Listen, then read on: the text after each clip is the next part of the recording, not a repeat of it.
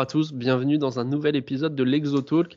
On commence à avoir l'habitude, on a notre, notre petite routine. Donc en cette fin de mois, à l'approche des, fêtes, euh, on va aller euh, du côté de l'Australie toujours pour ce, mois de décembre. Et euh, Antoine de A-Leagues France va nous présenter bah, sa liste des joueurs à suivre à la façon un petit peu comme on, aime le faire en, visuel, à, la façon de, de FUT. Salut Antoine, comment tu vas? Eh bien, ça va bien. Bonjour à tous, bonjour à toi. Et, euh, de, retour euh, une nouvelle fois pour représenter ce magnifique championnat euh, australien et présenter quelques têtes intéressantes qui, qui font les belles couleurs de l'Australie. Ouais, ben je pense que il y a quelques noms qui vont parler. Euh, donc comme d'habitude, des jeunes, des moins jeunes, des vraiment moins jeunes, mais qui, qui ça les empêche pas de briller. Euh, je vais te laisser commencer par, euh, par ce que tu veux, Antoine. Fais-toi plaisir, fais-nous rêver. Alors du coup, on va essayer de faire. donc c'était l'idée qu'on s'était dit, c'était de faire sortir un joueur d'une équipe. Donc forcément. il y en a certains qui sont passés un peu à côté parce que, ben voilà, en fonction de moi, ce que je vois, ce qu'on peut voir sur, sur, le, sur le terrain et, sur les stats. Donc, comme tu disais, il y a, des jeunes, il y a des moins jeunes. Euh, premièrement, donc, euh, je vais commencer par euh, le Melbourne Victory. Donc, je vais parler de Jack Bremer, un 23 ans, milieu de terrain, qui est vraiment le joueur, un des joueurs à suivre dans, ce championnat-là, puisque il est passé, c'est vraiment le joueur crescendo qui, qui, a vraiment passé toutes les étapes. Il a été à peur, Glory juste avant. Il avait été champion de la saison régulière et il avait donc été transféré euh, au Melbourne Victory. Donc du coup, il passe une étape parce que le Melbourne Victory fait partie du top 3 des plus gros clubs euh, du, championnat. Et euh, donc l'année dernière, ça a été vraiment une saison catastrophique pour le Melbourne Victory, mais il s'en est sorti vraiment sur le haut du panier. Alors lui, c'est plutôt un milieu de terrain derrière l'attaquant. Et on a pu le voir ce week-end dans le derby de, face à Melbourne City. Il a encore été vraiment impressionnant. Donc ce qu'on peut attendre de lui, c'est voilà, une belle marge de progression et de se dire est-ce qu'il peut euh, prendre un titre cette année et, voir, ailleurs, peut-être sûrement en Europe, parce qu'il a été formé à Liverpool, jeune, mais bon, il n'a pas percé. Donc l'idéal, c'est voilà, se dire que ça fait partie de ce, quota de jeunes joueurs australiens qui peuvent vraiment prendre, euh, prendre le large. On va continuer à peu près dans, dans cette gamme des 20-23 ans on peut parler aussi de, Kay Trewin, ou Trevin, ça dépend euh, comment on le prononce, qui est défenseur au Brisbane Roar. Il a été un peu euh, latéral droit et puis il est passé, euh, défenseur central, milieu défensif. il a seulement 19-20 ans, mais il fait partie des, meilleurs joueurs en, termes d'interception. Il est vraiment très présent. Il n'a pas peur d'aller de l'avant. Il n'est pas mauvais dans les duels aériens. Il a que 20 ans. Mais c'est pareil, ça fait partie de ces, joueurs où voilà, il va, il percer. Il est dans un club qui est milieu de tableau, pas, pas plus. C'est vraiment pas un club qui va essayer de chercher le titre cette année. Et l'idéal, c'est sûrement d'aller le voir ailleurs parce que euh, c'est le type de joueur qui peut vraiment aller taper dans la sélection, pas pour la Coupe du Monde, mais peut-être, euh, on va dire, au-delà de 2022, il peut avoir sa place. Et euh, Trewin, j'ai vu, euh, quand, quand, tu m'as envoyé la liste, du coup, je me suis un peu intéressé, j'ai regardé mhm. vite fait un peu euh, tous, les, tous les joueurs. Et euh, j'ai vu qu'il avait été repéré via le programme, le centre d'excellence de la FFA. Tu peux nous en parler un peu ou c'est. oui, oui, alors il y a ce centre-là, alors si je dis pas bêtise, je crois qu'il n'existe plus ou il est plus en. Enfin, c'est une zone de flou, c'était ça a été une sorte de. Comment on peut dire ça euh, C'était le, The Voice. Ouais, ouais voilà, c'était un centre où, euh, où on va rassembler tous les, toutes les bonnes, euh, bonnes têtes du pays dans un centre et on va les faire jouer. Ils avaient une équipe avant, maintenant ça n'existe plus. Je t'avoue que j'ai pas trop suivi parce que maintenant, bah, chaque équipe a son, a son centre de formation. Et, et ça, ça dépend plus de la fédération. C'est un peu comme si le Clairefontaine de la, F, la 3F, il, va faire sortir des jeunes, mais bon, les jeunes sortent davantage par rapport au, club que par rapport à la Clairefontaine. Ouais, ça un, peu ouais, un peu dans le sens de ce que tu nous disais au premier podcast. Mais euh, là, je t'avoue que sur cette zone-là, c'est un peu flou pour moi parce que ça, parce que la FFA ne fait plus, enfin, n'est plus, ne commande plus la ligue. Donc je crois que ça n'existe plus hein, pour moi. D'accord. Mais oui, mais beaucoup de joueurs sont sortis de, de, ce centre-là, et dont lui, comme, comme tu, comme tu l'as dit. Tu passes au suivant du coup? Ouais, je passe au suivant. Alors, il nous en reste deux. On va parler de Adelaide United. On va parler de Kusini Yengi, 22 ans, qui est un attaquant. Alors, ce jeune homme-là, il a le poste de numéro 1 des attaquants à Adelaide United. Il a la lourde tâche d'être, de passer devant Tommy Juric, qui est un ancien attaquant. Pour l'instant, il a démarré euh, tous les matchs de, d'Adelaide United. Et le seul problème, c'est qu'on attend beaucoup de lui. Il a une grosse force, grosse force de frappe. Il est très bien entouré, euh, Craig Goodwin, Ben Aloran et Isaias derrière lui. C'est un jeune attaquant, il a 22 ans, mais euh, il a un gros potentiel. Le club n'est pas forcément pareil, voilà, pas, il n'est pas dans un gros gros club.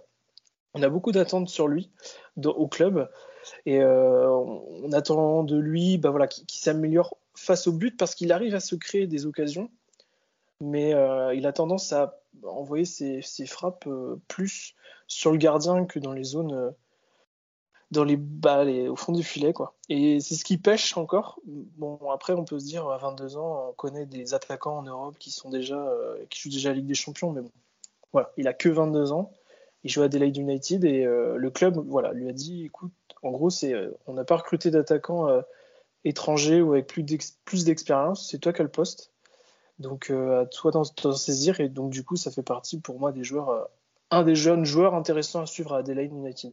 On aurait pu parler d'autres, comme Luis Darigo, choses comme ça, mais ils ont beaucoup plus d'historique, euh, de, bon historique que ceux Kusini Yengi où on attend peut-être davantage.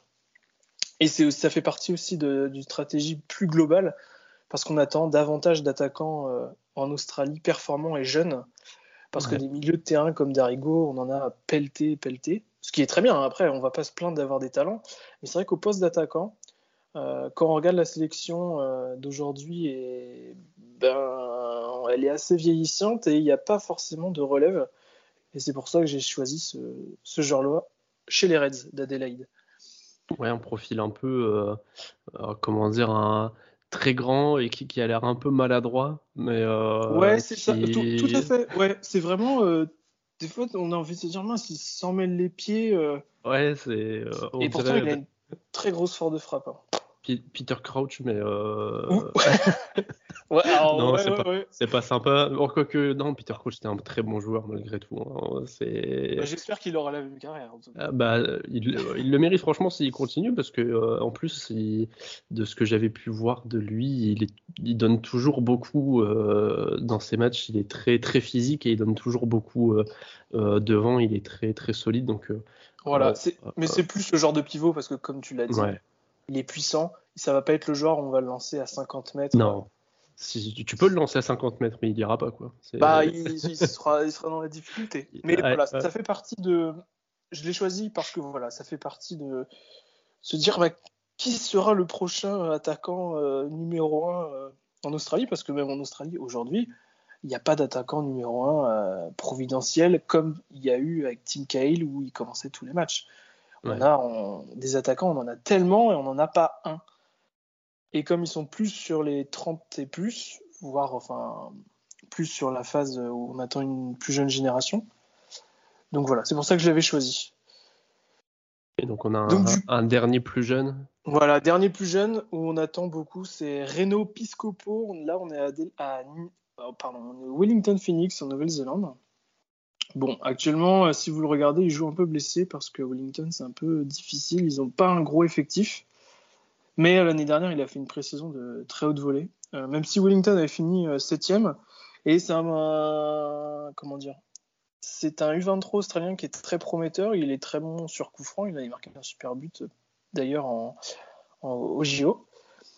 son désavantage, c'est voilà, on attend qu'il marque peut-être un peu plus. Il est lié droit mais euh, il compense par rapport à ses passes décisives et il donne beaucoup. Euh, l'année dernière, il avait donné beaucoup de, passes dans le l'avant-dernier geste, on va dire ça comme ça, l'avant-dernier geste était, venait souvent de lui à Wellington. Et, euh, un peu comme Kusini Yengi, quand lui il avait le ballon, ben, c'est un peu. Oh, que je...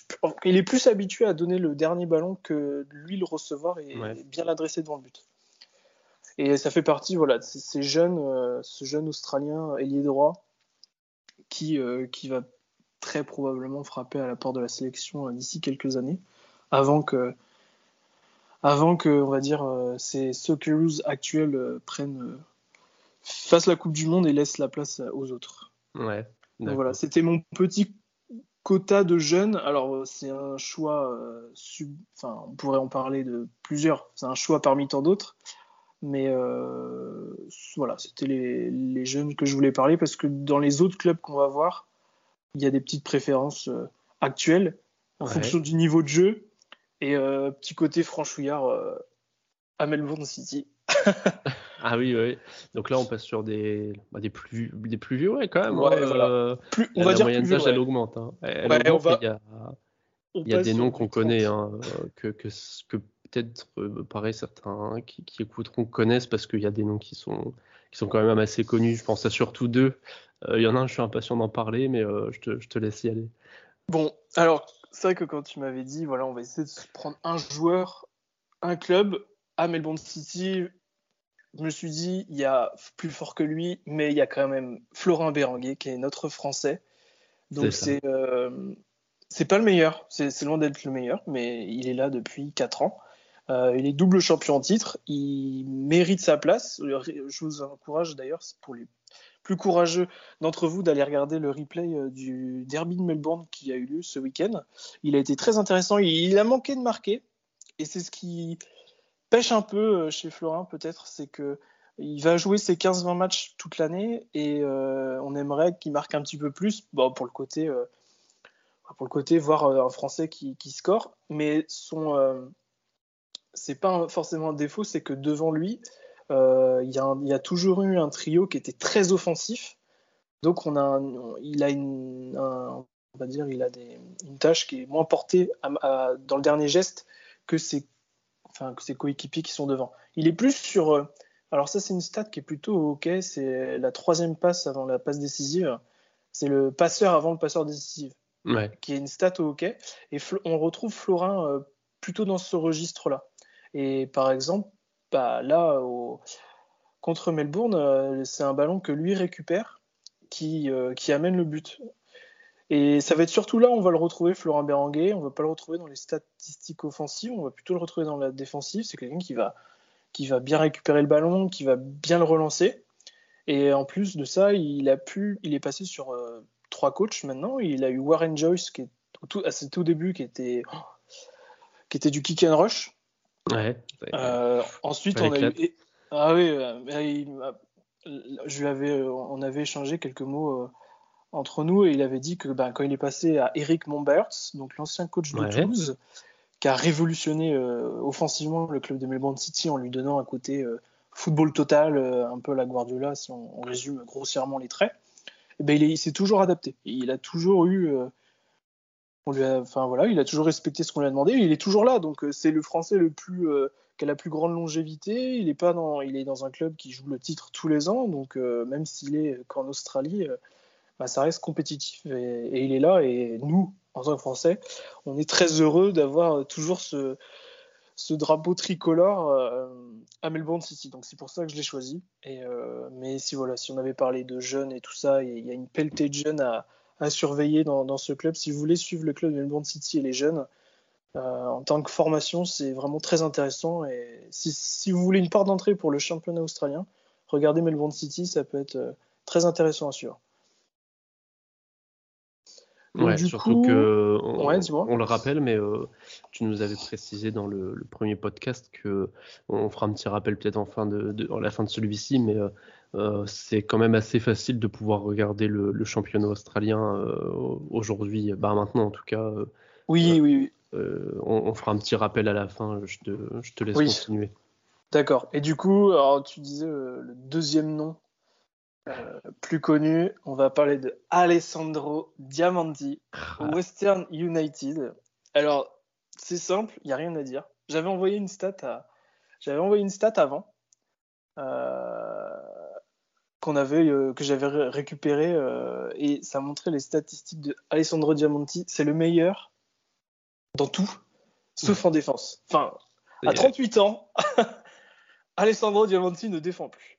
Mais ah il, a, vraiment envoie des hein. caramels. Il envoie des caramels, des caramels. C'est le meilleur en termes de progression de balle. C'est le meilleur en termes de pénétration de, de balles de balle vers l'avant. C'est le meilleur en termes de course vers l'avant. C'est le meilleur. C'est le meilleur partout. Et offensivement, c'est celui qui met euh, les meilleurs caramels puisque en, termes de on a les expected goals, on a les expected, expected passes décisives, c'est le meilleur et euh, il tire tout le temps. Il est vraiment très très bon face au but. Plusieurs fois, euh, il va tenter, il va avoir le goal avancer, il va lui envoyer une, une, patate du milieu du terrain et souvent il gagne le corner. Et en vrai, Alessandro Diamanti, c'est c'est incroyable à le voir jouer à Western United. Il a 38 ans et c'est en fait ça fait partie de ces joueurs européens qui sont venus qui sont venus pour jouer au foot, qui fait la vie. Franchement, il, est à Melbourne. Je vous conseille de le suivre sur, sur Melbourne, vous allez voir, mais euh, il n'a pas du tout envie de partir. Quoi. Et pourtant, il gagne pas, il ne pas gagner des, masses en salaire, mais euh, il vit sa meilleure vie. Quoi. Et, puis euh, à, 38 ans, il, tient le coup, quoi. Je veux dire, il, il tient le coup. Oui, exact, ouais il joue, euh, il joue les 90 minutes de, quasiment tous les matchs. Euh, c'est hallucinant. C'est hallucinant. C'est ça. Et en plus, euh, cette année, le Western United, qui est donc un club qui est, qui est, tout nouveau depuis. donc là, c'est la troisième saison qu'ils sont en train de jouer. Bon, ça, la première saison, ils se sont qualifiés. La deuxième saison, ça a été plus, plus difficile, c'était moins ouf. Ils ont changé d'entraîneur et là, ils, jouent le, ils veulent clairement jouer le titre. Donc après, ça va être plutôt le titre de saison régulière pour le moment. Bah, après, bon, euh, ils ont toujours été pas très bons face au but. Bah, déjà, si vous regardez, vous prenez le classement et vous regardez les derniers résultats de Western United, c'est 1-0, 1-0, 1-0, 1-0, 1-0. Voilà. Ils ont une super défense avec euh, Léo Lacroix.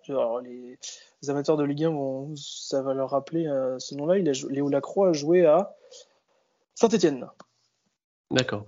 Il a joué à Saint-Etienne quelques années et euh, Léo Lacroix. Donc, au moment on m'avait dit, oh en Ligue 1, il a été euh, vraiment pas bon, ça n'a vraiment pas été un des meilleurs passages. Et eh ben, en Australie, il est incroyable. franchement, il est, il est vraiment très très bon. Et donc, du coup, le club a fait un recrutement donc voilà, qui, est, qui est en phase avec ce qu'il ce qu'il voulait. Et quand Léo Lacroix, on va dire, va tenir la défense, devant lui, on va dire, il y a Alessandro Diamanti qui euh, délivre tous les caramels euh, dont il y a besoin. Et ils ont recruté, euh, ils ont recruté à Brisbane Daniel, Dylan Wenzel Hall, pardon, qui, qui, va devoir envoyer tous les pétards qu'il peut au fond des filets. c'est le début de saison, donc il y a quelques réglages à faire. Mais on, voilà, on attend beaucoup et on, enfin, regardez les matchs d'Alessandro Diamanti, c'est magnifique. Enfin, en fait, ce qui est bien avec Alessandro Diamanti, je ne sais pas si statistiquement c'est ça, c'est de se dire comment il a vu le joueur qui partait. Alors que le mec, il est derrière, son dos et il va se retourner. Et euh, il, est, il, est, trop fort. C'est là où on voit, on voit l'expérience européenne qui est incroyable. c'est clairement ça. C'est clairement ça. Et donc voilà, c'est Alessandro Diamantini, on peut le résumer euh, comme ça. Donc euh, on va pouvoir en parler d'autres. J'avais choisi, j'avais choisi. Alors qui c'est qu'on va pouvoir ah, Voilà, je pense qu'on va parler de Ulises Davila, le Mexicain. Je me voilà, on, on, descend pas forcément d'un étage parce qu'on est toujours là sur le gratin du championnat. Alors, Ulises Davila, déjà, c'est le premier Mexicain qui a joué en, qui a joué en, dans le championnat australien, donc il est arrivé au Wellington Phoenix, et c'est pareil, ça fait. Alors il a été formé à Chelsea, il a fait partie des joueurs recrutés qui ont été prêtés euh, environ 453 fois. il est forcément passé par le, le ah Vitesse Arnhem aussi, forcément. Hein. je, alors je, crois qu'il avait été prêté mais un nombre de fois hallucinant, et euh, il est arrivé euh, donc au Wellington Phoenix, et on s'est dit waouh, quel joueur, excellent. C'est euh, le meilleur à son poste. C'est euh, enfin voilà, c'est vraiment le, type qui te met euh, autant de buts que de passes décisives. il a mis l'année dernière 7 buts, 7 passes décisives, donc ça fait 14 points comme ils disent en Angleterre. Parce qu'en Australie, ils comptent en fait en... un peu comme au hockey. Ouais. ils, additionnent les deux. Et il est très bon. D'ailleurs, il est parti de, Wellington pour MacArthur qui avait besoin d'un joueur comme lui. Et euh, bah, ça paye tout de suite, forcément. Un mec comme Lucis Davila, c'est on lui donne le ballon et puis on, attend. Et puis c'est lui qui distribue. Euh, ce qui lui manque, par contre, bah, à la différence, c'est que euh, Ulysses Davila à Wellington, il avait des bons attaquants pour finir ses, finir ses, passes décisives. Là, c'est un peu plus compliqué, MacArthur, qui ont du mal à marquer parce qu'ils n'ont pas d'attaquant, on va dire, leader. Ils ont Lachlan Rose, qui est un tout jeune. Alors, il me fait enfin, Là, c'est point de vue personnel, il me fait un peu penser à. Mince À Haaland. Rose c'est pas, c'est pas le même, ouais, c'est pas le même talent. Hein. C'est non, non, c'est Sportivement, c'est euh, juste que quand il court, des fois, il a le. Puis en plus, il est blond platine et euh, il, a il court, il est gros, c'est un gros. Enfin, Lachlan Rose, il a quoi il a, 20... bon, il a la vingtaine et il est élancé. et des fois, il. Enfin, bon, bref. C'est pas l'attaquant, c'est ce qu'il manquerait. Il manquerait à ce club euh, un gros attaquant pour terminer, euh, terminer les actions. Et donc voilà, Ulysses Davila, c'est pareil, ça fait partie des, joyeux. Il a été MVP de toute façon, euh, MVP la saison dernière avec, euh, comment il s'appelle, Milos Ninkovic. Donc voilà, c'est pour ça que c'est mon joueur au MacArthur FC. et MacArthur qui joue le titre aussi cette année. Hein. Enfin, il joue. Ouais, clairement, là. Hein. Donc voilà, ça c'est mon joueur préférentiel dans cette équipe. Ça marche. Donc après, il nous en reste quelques-uns. Je vais parler de Bruno Fornaroli, qui est un Uruguayen euh, qui joue qu'à 34 ans, qui est attaquant de pointe au Perth Glory. Il a surtout fait une grosse, grosse carrière au Melbourne City juste avant, puisque d'abord il a été le premier à atteindre 30 buts en A-League, meilleur buteur de la saison 2015-2016. Mais euh, bah, quand il est parti à Perth, il a eu du mal à passer le cap des 10 buts par saison. Mais il fait, il fait un bon début il fait un bon début euh, à Perth puisqu'il a envoyé deux missiles euh, pleine lucarne. Donc on s'est dit yes, yes. Euh, déjà je me suis dit oh, je vais parler de lui tout ça. Je t'avais envoyé la liste et entre temps il y a le fameux Covid 19 qui a, je pense, qui va planter la saison de Perth Glory. Ouais. Parce que du coup, en fait, on attendait Bruno Fornaroli avec Daniel Sturridge. Daniel Sturridge C'était vraiment le duo qu'on attendait vraiment en Australie. Malheureusement, euh, l'État d'Australie euh, occidentale est fermé, clairement. Donc là, les joueurs, ils n'ont pas joué ce week-end et euh, ils devaient partir à Brisbane, donc au Queensland. Donc ils, ils sont partis de l'Est, ils sont allés tout à l'Ouest, l'inverse. Ils sont à l'Ouest, ils sont partis tout à l'Est. Et on leur a dit, à peu près dans l'avion, ben eh ben, l'État est fermé, donc euh, ils ont de fortes chances de passer Noël en quatorzaine dans un hôtel. En quatorzaine, ouais. Donc euh, je l'avais choisi parce qu'il bah, il débutait bien sa saison. On s'attendait à 44 ans, il allait euh, trouver une dernière, peut-être une dernière superbe avant de peut-être prendre sa retraite et laisser passer, donner le flambeau à quelqu'un d'autre. Mais du coup là, on ne sait pas trop. Là, le club est assuré, donc pour l'instant, le calendrier n'a pas bougé de jouer jusqu'en mi-janvier à l'extérieur. Ça fait 8-10 euh, matchs à l'extérieur. Donc euh, vous imaginez 8-10 matchs euh, loin de votre famille. Et donc tu disais que cette situation justement là-bas, ça pouvait compromettre aussi peut-être la venue de, de Sturridge. Est-ce que tu crois que c'est vraiment ben, pourrait arriver ou... Alors moi je suis heureux d'avoir vu les 5 minutes de Daniel Sturridge, mais alors déjà Daniel Sturridge avait très mal vécu sa quatorzaine euh, à l'arrivée en Australie mm. parce que ben, lui, il est, il est, pleinement vacciné. et là, le pauvre, euh, le pauvre, il est bon, bah, il, il est dans un, exercice de, enfin, de pour revenir euh, à un niveau footballistiquement propre. Et là, il va se retaper 14, 14, 14 jours de, 14 jours, de quarantaine. Et il y, a des, enfin, il y a des gros doutes sur le fait qu'il demande à, à partir. Mais euh, est-ce qu'il a quelque chose ailleurs? Je ne sais pas trop. Bah, je suis pas. Bah, je suis pas sûr. Euh, quand on voit la saison, il n'y a rien qui traîne, quoi. Donc, euh, bah, c'est ça. Traîne, quoi. si sa saison attrape son sport, Mais du coup, il peut partir ailleurs, quoi. Il peut très bien trouver. Il y a d'autres clubs en Australie en qui Australie, ont des places pour avoir un, un, dernier visa. Mais euh, je sais pas. Mais c'est un peu triste, quoi. Mais voilà, c'était Bruno Fornaroli, c'était du coup mon, mon joueur. Fornaroli, c'est pour moi, c'est le, le, on en a, il y en a toujours un. Dans tous les championnats, il y en a un. Euh, c'est le, mec qui est fait pour le championnat, quoi. Hein. C'est euh, parce qu'il était, il, a, il, est passé par la Samp, si je dis pas de bêtises, oui, bah, c'était un peu foiré, hein, c'était pas fou. Et quand il arrive en Australie, il est pas vieux, il est pas, il arrive quoi, il a, 5-6 ans en Australie? Oui, c'est ça. Et euh, il casse tout d'entrée, quoi. Il fait une saison, ça fait... première saison à 25 buts, je crois, ou première ou deuxième saison à 25 buts. Oui. Il casse tout. C'est ah ces joueurs-là qui, qui sont. Euh, il a fait partie du, il a fait partie de la meilleure équipe euh, offensive de Melbourne City. Ils avaient planté plus de 60 buts en 27 matchs. Et euh, ils avaient. C'était incroyable. C'était vraiment un super joueur. Il y avait Harry Novillo qui jouait. Alors l'ancien Lyonnais, pour ceux qui se rappellent, qui jouait avec lui, qui était très bon. Puis il est parti Novillo faire autre chose. Ouais. Mais euh, ça fait partie de ces joueurs-là. Si souvent, si, enfin, si vous, pour ceux qui vont vouloir s'intéresser au football, il y a souvent des recrutements euh, en Australie. On se dit, qu'est-ce qu'ils sont allés pêcher euh, comme joueurs Des joueurs qui n'ont pas de stabilité. Et, et, en fait, ils vont arriver en Australie, ils vont s'adapter pleinement et, et, exploser les records. Et des cas comme Bruno Fornaroli, il y en a plein. le meilleur exemple, c'est Bessard Berisha ah oui, si, vous, regardez, si vous tapez son nom sur euh, Google, vous allez sûrement avoir des portraits euh, sur Lucarno Posé et Football Ski parce que du coup il est kosovar. C'est un joueur qui, a, tout raté en Europe puisque même là il est retourné et du coup les blessures, euh, comme si les blessures en fait en, Europe, il va en Europe, il est blessé. Et donc du coup il, a fait, il a été exceptionnel en Australie. Enfin, c'était le joueur qui il a fait trois clubs différents et il est planté partout. Et, euh, et donc voilà, ça fait partie des, des joueurs euh, qui n'ont pas une grosse carrière, mais qui viennent en Australie et comme tu le dis, ils éclatent tout. C'est ça, c'est ça. Alors, il nous reste du coup, sous le coup. Alors, il nous en reste quelques-uns. Euh, je vais parler, on va pas parler donc ce que j'avais dit de, dans Western Sydney Wanderers parce que le club est en galère complète.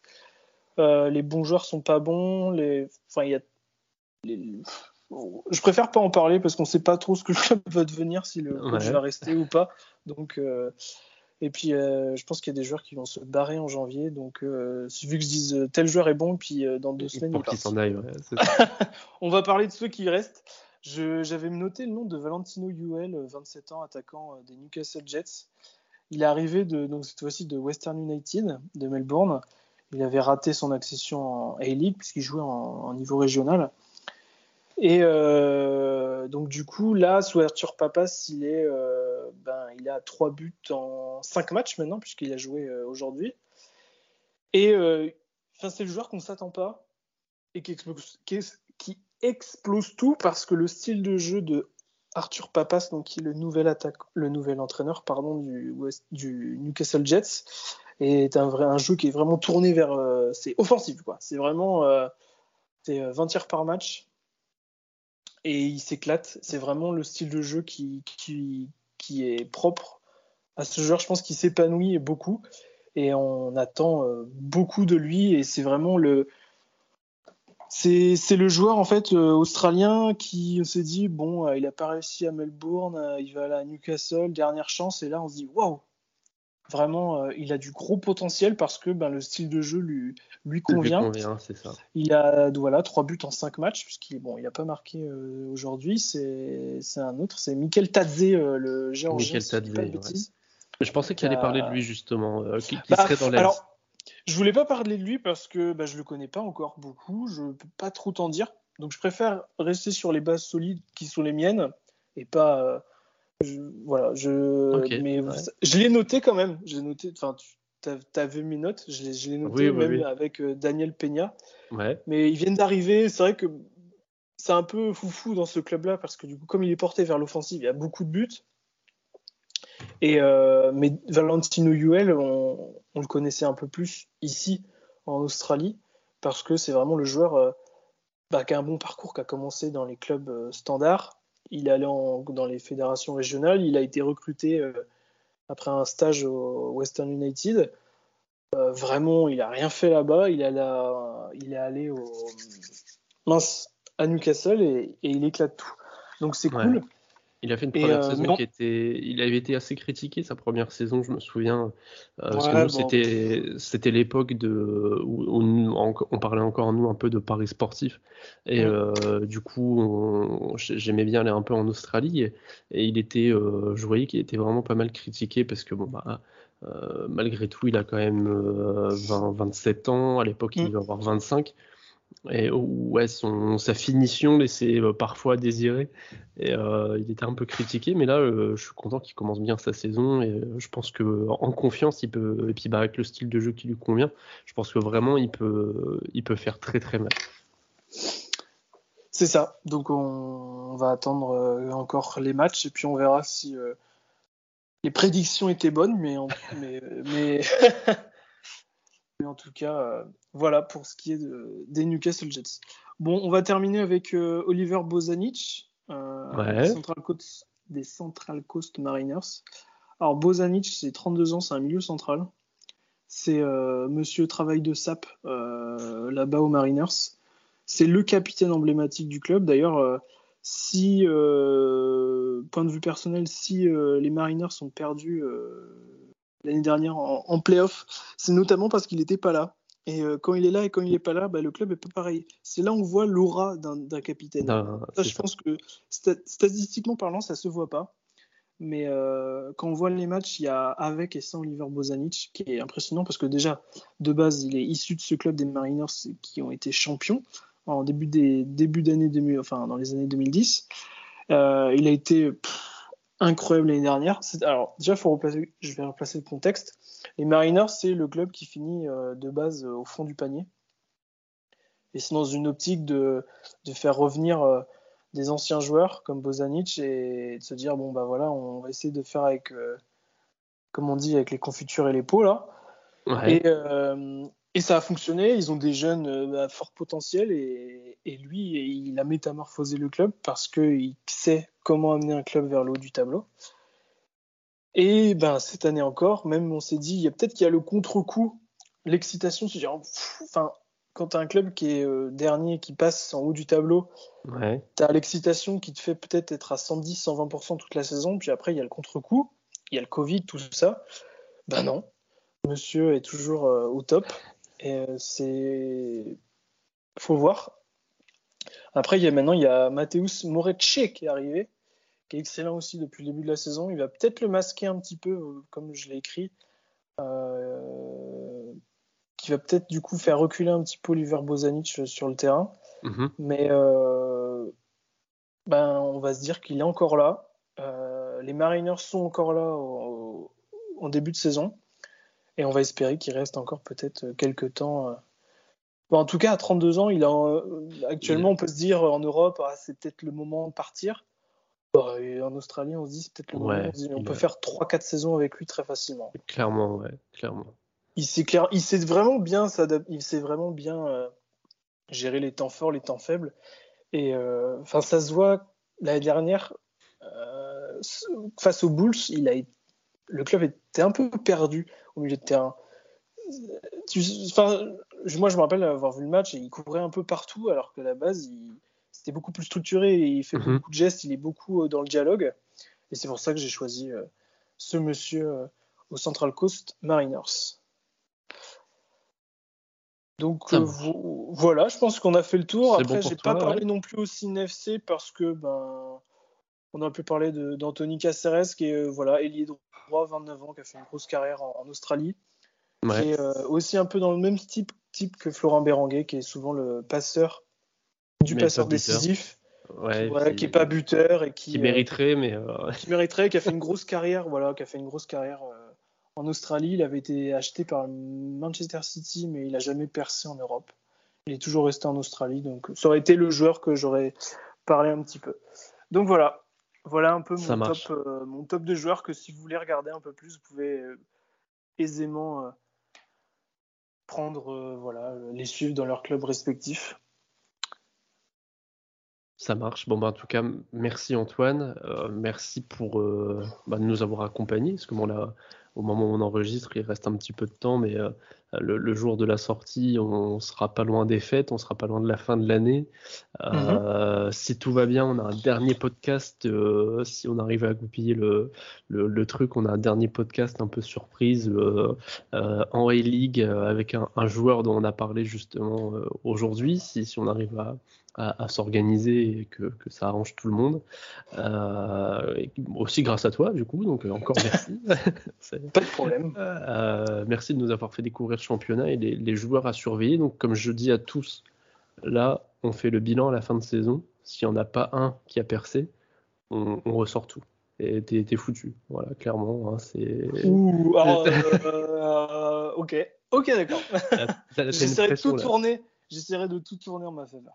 T'as as un poids sur les, épaules jusqu'à la fin de la saison. je dirais que c'est le, je dirais que c'est le Covid.